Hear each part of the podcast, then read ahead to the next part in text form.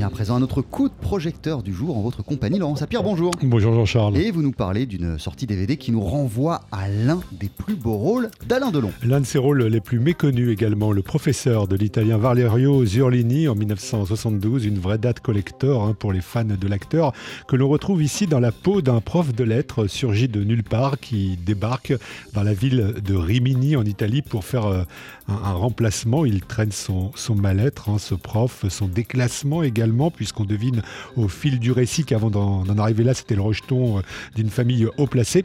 Il va tomber amoureux d'une lycéenne insaisissable qui s'appelle Vanina, comme chez Stendhal, sauf que son passé à elle, il n'a rien de vraiment littéraire. Et comment euh, peut-on caractériser le jeu d'Alain Delon dans Le Professeur? Bah, Disons que par rapport à ses films les plus célèbres ou les plus héroïques, hein, comme par exemple Rocco et ses frères ou Le Guépard, c'est un Rocco mal rasé, un Guépard blafard, un type qui sort de la piscine, souvenez-vous du film de Jacques Doré, pour enfiler un chandail vert tout fripé et un par-dessus un peu grotesque. Écoutez ce qu'en dit Olivier Père, directeur du cinéma sur Arte, où le film sera diffusé dans les prochains mois. Alors en même temps, il n'a jamais été aussi beau que dans ce film, parce que c'est une beauté euh, fêlée, fatiguée. Euh, euh, voilà, il a un côté un peu livide, comme ça, fantomatique. Ça, n'enlève rien à sa, beauté, mais c'est vrai qu'il y a un côté déglingué.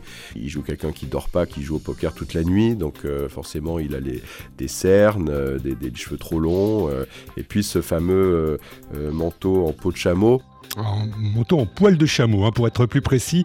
Un manteau euh, devenu d'ailleurs iconique au fil des années. Alors quand vous rajoutez à tout ça côté BO la trompette tout en mélancolie de Maynard Ferguson et puis aussi euh, l'atmosphère euh, hivernale d'une ville comme Rimini, vous avez vraiment un film qui marque, un film euh, qui a pourtant été mutilé à sa sortie. Euh, ce qu'on a avec le DVD, c'est la version euh, intégrale, sauf qu'à l'époque, Alain Delon, qui était aussi producteur, jugeait le film trop long.